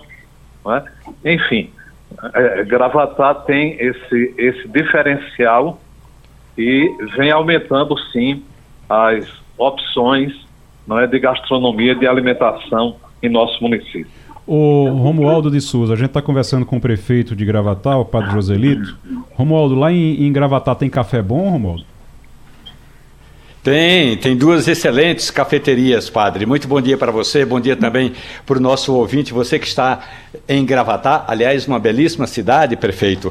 Eu gostaria de ouvir a sua opinião a respeito desses shows. O senhor fala de shows, espetáculos ao ar livre, é, shows que a gente poderia dizer assim, na temática da Semana Santa ou são eventos mais laicos, padre? Bom, Romualdo, um prazer né, estar falando com você. Olha, nós já temos em Gravatar a tradição da nossa paixão. Aqui no Pátio de Eventos, é, quinta, quarta, quinta, sexta e sábado, o ICETAG, que completou ano passado 40 anos de existência, faz a apresentação da Paixão de Cristo conhecida aqui por nós como a nossa paixão, com um público é, excelente ali no parque. Então nós teremos essa, essa programação e no sábado, o conhecido sábado de Aleluia, após a encenação da paixão, iniciaremos é, as apresentações, não é, no caso, show, no palco principal. Mas durante é, esses dias, as pessoas que estarão em Gravatar têm também como referência o mercado cultural. O mercado cultural, as pessoas gostam de frequentar o mercado, tomar aquele café da manhã regional, aquele almoço também regional e uma boa música para que as pessoas também estejam ali é, se divertindo, batendo papo, enfim, se encontrando. É assim que a Semana Santa de Gravatar acontece. Claro que também em anos passados, eventos particulares eh, foram realizados. O ano passado nós não tivemos, não tenho ainda confirmação esse ano uhum. se alguma empresa estará realizando algum evento particular. Mas uhum. também é um diferencial na Semana Santa em Gravatar. Muito bem, prefeito. Muito obrigado. Então, temporada da Paixão começa mais cedo, já em 23 de março, em Gravatar. Gravatar já anuncia Exato. essa programação oficial da Semana Santa. Estaremos todos por lá, estaremos acompanhando também. Quero agradecer sua participação aqui. Tem uma curiosidade, viu, viu padre? É, alguns Sim. dias, um, um, amigo meu de infância mandou um vídeo para mim da minha primeira comunhão, que ele estava também, é, fizemos primeira comunhão Sim. juntos. E aí, lá em, em Caruaru, coisa de 30 anos atrás, eh, padre, um pouquinho mais certo. de 30 anos atrás. E aí, quando passa no vídeo, aparece o padre que estava celebrando minha primeira comunhão. Aí era o senhor, tá certo. vendo? Olha aí, que beleza. Ô, prefeito. É, eu passei 11 anos Oi. na catedral. Exatamente, exatamente. É. Prefeito, muito obrigado. Prefeito Padre Joselito, prefeito de Gravatar, conversando com a gente aqui. Muito obrigado pela participação aqui, prefeito. Agradeço a, a você, Igor, ao Romualdo, ao é, Fernando, e convidar vocês. Será um prazer recebê-los aqui e reforçar aqui o convite, é, não só para a Semana Santa, quem está acompanhando aí a Rádio Jornal, será um prazer receber você, sua família, seus amigos, mas também para o nosso São João.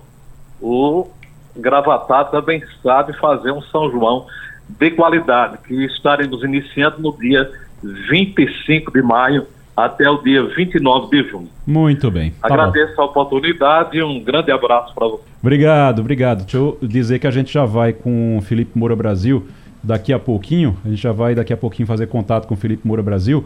Mas antes, deixa eu passar aqui uma informação. Foi feita uma pesquisa. Lembra, Castilho, que você tinha falado sobre é, o perfil da, de quem foi ao ato na Avenida Paulista, aquele ato convocado por Bolsonaro. Sei. Tem uma pesquisa, tá? Hum. O monitor do debate político no meio digital é, trouxe essa pesquisa com o perfil, o perfil das pessoas que foram para lá. Uh, ah, 62% dos entrevistados respondeu ser homem, 38% mulher. Em relação à cor, 65% do público se declara branco, 26% pardo, 5% preto, 1% amarelo, 1% indígena e 2% indicou a opção outro. Sobre identidade política, 92% diz que é de direita. Religião, 43% diz que é católica e 29% é evangélica. Curioso isso, porque a é. gente tinha a ideia de que era, era todo mundo evangélico, era. porque foi convocado pelo Silas Malafaia, mas é. você vê que tem aí 43% de católicos.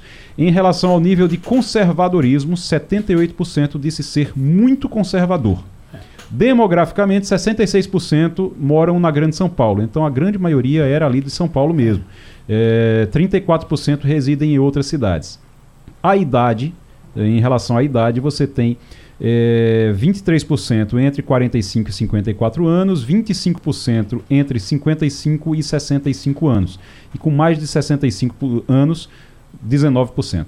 Renda familiar, 10% diz ter até dois salários mínimos, 13% de 2 a 3, 26% de 3 a 5, 25% de 5 a 10 salários mínimos, 13% de 10 a 20 e 9% ganham mais que 20 salários mínimos. 4% não respondeu. Então você tem 9% aí dizendo que ganham, quase 10% dizendo que ganham mais de 20 salários mínimos entre os que estavam ali. E a escolaridade, uh, ensino médio 26%, ensino superior 67%.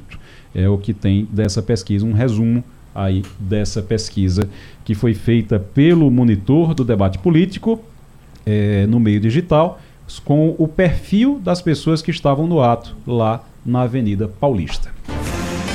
Todas as terças e quintas-feiras, no Passando a Limpo da Rádio Jornal, Felipe Moura Brasil faz um balanço do cenário político, os bastidores de Brasília, a análise das decisões que afetam a vida do país e a opinião de quem conhece o dia a dia do poder.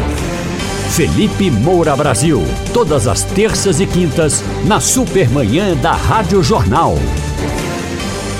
Felipe Moura Brasil, muito bom dia para você. Salve, salve, Igor, equipe, ouvinte da Rádio Jornal, sempre um prazer falar com vocês. Ô Felipe, a gente estava falando agora, estávamos falando agora do perfil de quem foi ao ato na Avenida Paulista, o ato que foi convocado por Bolsonaro no último domingo. A gente tem alguns dados interessantes aqui, mas chamou a atenção, alguns são bem óbvios, 92% diz que é de direita. Eu acho estranho ter 1% de esquerda, por exemplo, que é, é, foi o que deu aqui. Mas eh, alguns dados são bem óbvios, mas um chamou a atenção aqui, religião, 43% diz que é católico e 29% diz que é evangélico. A gente achava que tinha uma maioria de evangélicos por causa da convocação que foi feita por Silas Malafaia, mas se mostra aí que tem muitos católicos também ali. Mas você vai falar exatamente sobre esse ato do domingo, né, Felipe? É, exatamente. É um ato que mostra que existe um repúdio muito grande ao governo Lula também, ao Supremo Tribunal Federal, é, não só é, um culto, vamos dizer assim, a personalidade é, do presidente, do presidente Jair Bolsonaro. E é bom que isso fique claro, porque o próprio Lula ajudou a turbinar esse ato com aquelas falas deploráveis que comparavam a reação militar de Israel ao holocausto judeu, quando houve ali o genocídio de 6 milhões de judeus em câmaras de gás, é, com asfixia de mulheres e crianças, inclusive, é, e isso levou muita gente à Avenida Paulista com bandeiras é, de Israel. É, então, uma série de condutas é, e declarações do Lula no governo é, que, em vez de buscar a pacificação, acaba é, polarizando cada vez mais e alimentando esse ódio, esse divisionismo, fizeram com que é, a, uma parte significativa da população é, resolvesse ir às ruas. Agora, é claro que é um ato em desagravo a Jair Bolsonaro, e é óbvio que ele manipula esse sentimento conservador é, de uma parcela significativa da população, que é um sentimento absolutamente legítimo, há posições da direita que são absolutamente legítimas, assim como é, posições da esquerda, e elas precisam ser defendidas, debatidas com base em argumentos. É, existe uma diferença de você ter determinadas posições e você virar é um defensor incondicional de um político específico. E, lamentavelmente, no Brasil, existe uma dificuldade de, até de abstração que precisaria ser mais desenvolvida pelo sistema de ensino para que as pessoas pudessem separar essas questões. Né? Não é porque as pessoas têm determinadas posições à direita que elas necessariamente deveriam apoiar incondicionalmente um político. E não é porque determinadas pessoas têm posições à esquerda que elas deveriam apoiar incondicionalmente é, o político no campo ideológico é, delas. Elas deveriam avaliar a conduta individual desses políticos. Então a gente vê uma repetição, é, obviamente com as suas particularidades, daquilo que aconteceu às vésperas da prisão do Lula, é, no, no âmbito da Lava Jato, em razão da relação imobiliária dele com empreiteiras do Petrolão, quando havia toda uma militância é, e, e, ele próprio estimulando, apontando uma perseguição, é, etc. Agora o Bolsonaro faz a mesma coisa. É, e, e, obviamente, há é, nos inquéritos do Supremo Tribunal Federal certos vícios, há na relatoria é, do ministro Alexandre de Moraes certos abusos, ele próprio é alvo ali de um pedido de prisão que estava contido numa minuta e ele que está supervisionando essa fase de investigação, então ele é vítima e julgador ao mesmo tempo, e isso gera, obviamente, alegações de defesa. Agora, nenhuma sujeira que se possa apontar é, no Poder Judiciário ou no governo, até no elo atual entre o governo Lula e a cúpula é, do Judiciário, exime é, o Bolsonaro e os bolsonaristas de responsabilidade moral e política e, eventualmente, penal, jurídica, em relação a atos que é, realmente se é, não deveriam ter sido conduzidos, né? não deveriam sequer ter sido planejados, articulados. É, e o discurso do Jair Bolsonaro deu uma margem é, para a compreensão é, de que ele de fato deliberou, cogitou, é, tratou de minutas com um teor que é considerado pela Polícia Federal como golpista, assim como por ministro do Supremo, como Alexandre de Moraes. É, então ele falou lá que golpe é tanque nas ruas. É, por que, que ele fez isso? Porque ele quer distinguir é, o golpe de Estado é, como uma intervenção militar é, de qualquer cogitação é, de decreto que é, tenha ares de uso da Constituição. Ele próprio falou, ah, usando a Constituição, para com isso e tal. Só que os decretos é, que estavam ali previstos naquela minu naquelas minutas que foram encontradas pelos investigadores eram decretos de estado de, de sítio e decreto de intervenção no Tribunal Superior Eleitoral. Só que não havia circunstância é, para a decretação desse tipo de coisa. Simplesmente havia um, um presidente da República que, em razão do desgaste que teve no governo, estava inconformado com a sua iminente derrota e estava, junto aos seus bajuladores, procurando uma maneira é, de virar a mesa antes da eleição, que ficou muito claro no vídeo que foi divulgado daquela reunião ministerial em que o Bolsonaro fala uhum. a respeito de alguma medida que teria que ser tomada antes da eleição e o general Augusto Heleno, que era chefe do Gabinete de Segurança Institucional, fala assim, se for para virar a mesa tem que ser antes da eleição. Então eles estavam procurando medidas e articularam, de fato. Então um apresenta, né, de acordo com a PF, foi o Felipe Martins, que ainda está preso, é, que era ali um, um chefe de militância virtual, mas que tinha um cargo de assessor de assuntos internacionais do Bolsonaro, levou ali uma minuta para ele, que tinha previsão de três prisões do Alexandre Moraes, de Gilmar Mendes e do Rodrigo Pacheco, e aí o Bolsonaro teria pedido para tirar ali do Gilmar Mendes, que sempre foi um aliado dele no governo, é, e do Rodrigo Pacheco ficou a do Moraes. Então, deliberaram a respeito daquilo. E o discurso do Bolsonaro mostra que ele não nega essa trama, mostra simplesmente que ele tenta é, tirar a ideia de que essa trama tinha um teor golpista, porque ele está dizendo que para ele golpe é tanque na rua. Então, se eles cogitaram é, fazer um decreto e que daria, evidentemente, poderes autoritários ao Jair Bolsonaro, isso, na visão do Bolsonaro, não tem nada, não tem nada de, de golpista, até porque não se concretizou. Acontece que a articulação para é, a imposição de decretos irregulares, etc., já está sendo considerada pela PF e pelo Moraes como uma tentativa de golpe. E, e o Moraes, é, ele defendeu, quando julgou o primeiro réu do 8 de janeiro, que é, deve ser punida a tentativa de golpe de Estado, porque uma vez estabelecido o golpe de Estado, não tem como se punir ninguém, que quem manda é o, o, ditador que é colocado ali. Então ele falou, vou, vou lembrar aqui as palavras dele, foi uhum. numa sessão plenária de 13 de setembro de 2023. Uhum. Abro aspas para Moraes. Por mais ridículo que pareça, eu preciso fazer um esclarecimento, porque são tantos absurdos que se ouvem que às vezes o básico é necessário ser esclarecido. Várias pessoas defendendo que esse crime não ocorreu porque não conseguiram dar o golpe de Estado. Ora, não existe crime de golpe de Estado. Porque se tivessem dado o golpe de Estado, na verdade, quem não estaria aqui seríamos nós para julgar o crime. Quem dá o golpe de Estado não é julgado. E porque ganhou na violência, é porque ganhou na violência o que democraticamente perdeu. Fecha aspas. Então, o Moraes ele defende expressamente que qualquer tentativa, né, ou articulação, ou plano, como se queira colocar agora, ela deve ser punida, porque eh, se você não não, não dissuadir aquelas pessoas de começarem uma articulação, a partir do momento que aquela articulação tem sucesso, você não tem mais como punir. Então o Bolsonaro está pendurado é, justamente por causa disso.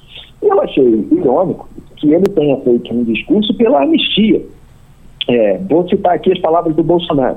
Hum. É, teria muito a falar. Tem gente que sabe o que eu falaria, mas o que eu gosto é a pacificação. É passar uma borracha no passado é buscar maneira de nós vivermos em paz. Nós já anistiamos no passado quem fez barbaridade no Brasil.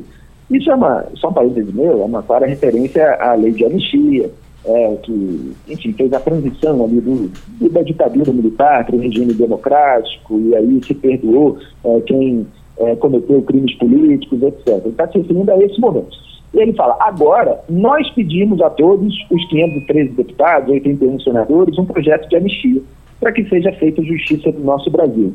e ele fala: e quem porventura depredou o patrimônio, que nós não concordamos com isso, que pague. Mas essas penas fogem ao mínimo da razoabilidade. Nós não podemos entender o que levou poucas pessoas a apenarem tão drasticamente esses pobres coitados que estavam lá no 8 de janeiro de 2023. Fecha aspas aí para o Bolsonaro. Então o Bolsonaro está com medo, porque é, o primeiro réu ele foi apenado com 17 anos de prisão. Depois veio uma série de, de réus que foram condenados a 16 anos e meio de prisão.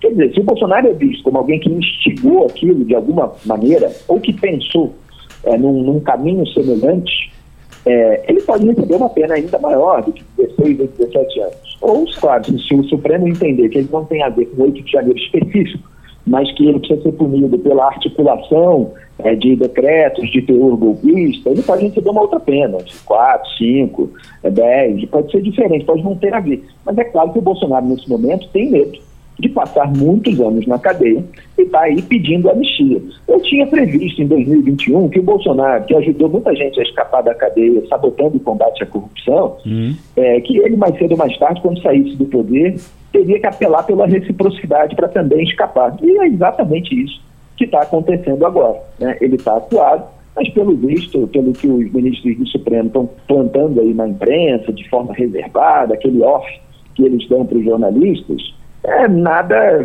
fez com que se recuasse é, no caminho que está sendo traçado. Pelo contrário, a declaração do Bolsonaro foi uma espécie de confissão é de que ele deliberou sobre os minutos, então a situação dele continua complicada.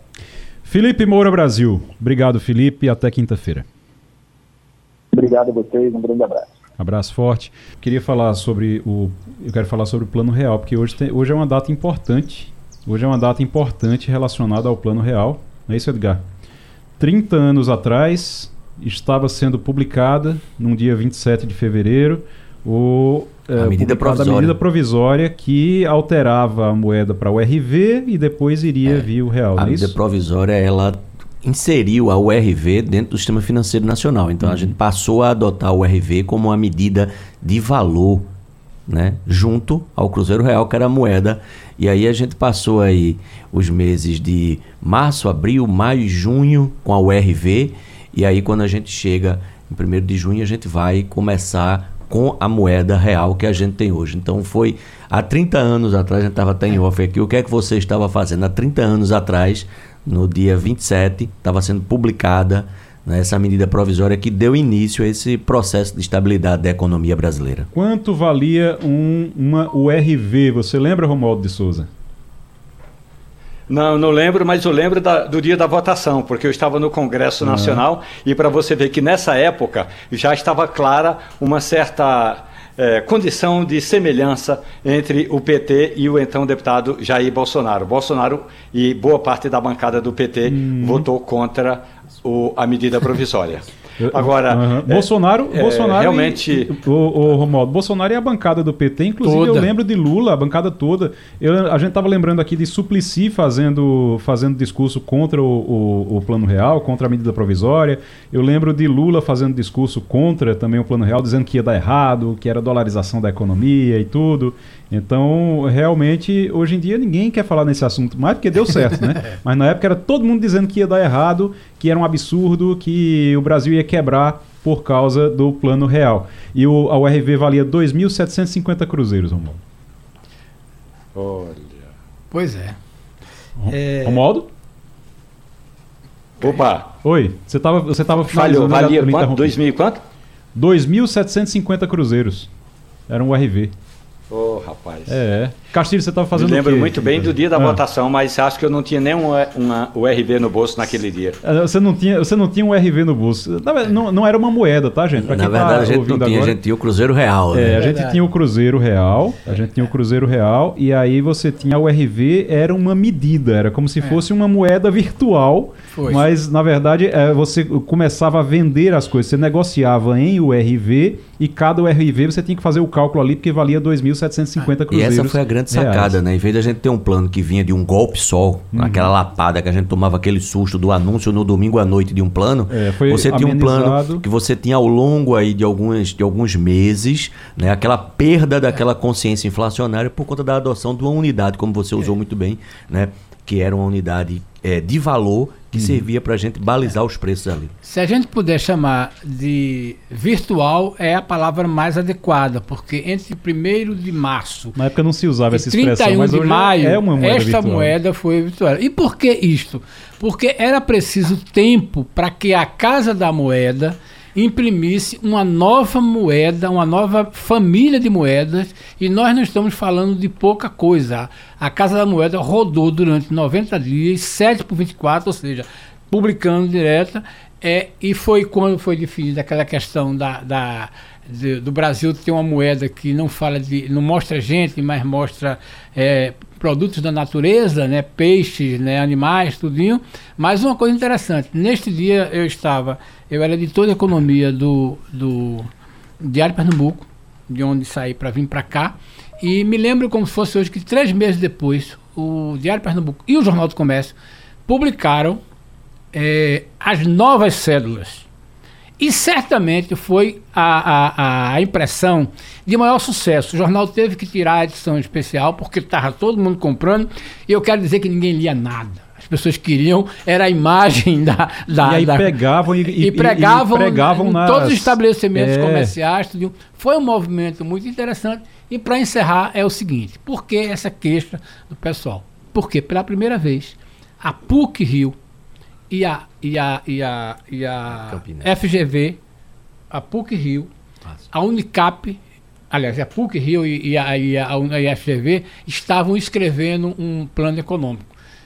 Pela primeira vez não era nem a USP, nem Campinas. nem a Unicamp. Esta era uma das razões dessa briga também, porque era o grupo de intelectuais que eram mais ligados à à- à- à FGV, a à FGV. Então, isso era uma questão ciumeira acadêmica. Felizmente deu certo, e hoje que está fazendo 30 anos, tem muita gente que sequer conhece Isso era, isso era a base, era a base intelectual A da base Silmeira. intelectual a, da Silmeira. A, a Silmeira foi política também. Também, não, tô falando você tinha na época, Você tinha na época, só pra gente lembrar um pouquinho da política na época, Romualdo pode até me ajudar, mas Lula, quando você pegava pesquisa para as próximas eleições, Lula era o grande favorito. Era o grande favorito para ganhar no primeiro turno. Exatamente, logo, no final a eleição. E se o plano real desse certo, Lula é, enfraquecia, porque Fernando Henrique viria candidato. Não é isso, Romualdo? Exato, e aí eu me lembro que houve um debate na Conferência Nacional dos Bispos do Brasil, a CNBB, que fazia assembleia numa vila lá em Indaiatuba, perto de Cam- Campinas, no interior de São Paulo. E foram lá todos os candidatos, inclusive Fernando Henrique Cardoso e Lula da Silva.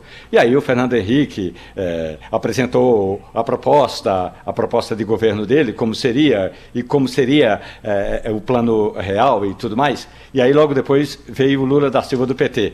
E Lula tentando convencer os bispos, e de certa forma até deu uma, uma fortalecida na proposta da CNBB, dizia o seguinte: essa proposta é eleitoreira. E Lula dizia mais ainda: vocês vão se lembrar que boa parte dos- do dinheiro da igreja ficou retida quando o Collor implantou o plano dele. Então, esse plano de Fernando Henrique não consta reter dinheiro, mas consta eh, fortalecer uma tendência que a gente não quer no Brasil e boa parte da CNBB até eh, rejeitou. Eh, não houve uma votação, mas a, CN a Conferência dos Bispos rejeitou a ideia do plano real e tá- até a- acabou apoiando o Lula da Silva, mas FHC ganhou. Mas tem um evento hoje que você participa, né, Edgar, sobre o- os 30 anos do Plano Real? Tem, tem. Hoje a gente vai fazer uma Conta palestra lá na Unite, falando exatamente sobre o Plano Real, e sábado na Faculdade Central também outra, falando exatamente sobre essa, essa evolução aí, né? Desse processo de estabilização da economia, quando a gente passa de uma economia que a gente critica muito, a Argentina e Venezuela, mas a gente foi pior, gente quase passou- 5 mil por cento de inflação. A gente passou ano. por coisa muito pior aqui, meu amigo. Pra quem não lembra, pra quem não era nascido ainda, a gente passou por coisa muito pior do que a Argentina e Venezuela aqui E na hoje à economia. noite a gente está com o André também, né? nosso é isso ex-presidente do participa, Conselho. Quem participa, você, André, que sempre participa conosco aqui também do programa, não é isso? Isso. Muito bem. O André, Mor André... André Moraes. André Moraes. Ele sempre participa conosco aqui também do programa, então eh, estão nessa palestra. Qual horário? 19 horas na Unite, ali ao lado do Geraldão. Pronto, muito bem. Agora, conte rapidinho a história que Castilho falou de como foi a escolha para botar animais na cédula. Conte bem rapidinho, É, dois aquilo tem, minutos para aquilo você tem um contar. vídeo no, do Ah. Banco Central. Por que é que escolheram animais? Porque, na verdade, em primeiro lugar, como o Castilho colocou, não tinha tempo para desenvolver uma moeda, imprimir a moeda. Imagine, desenvolver toda a moeda, imprimir.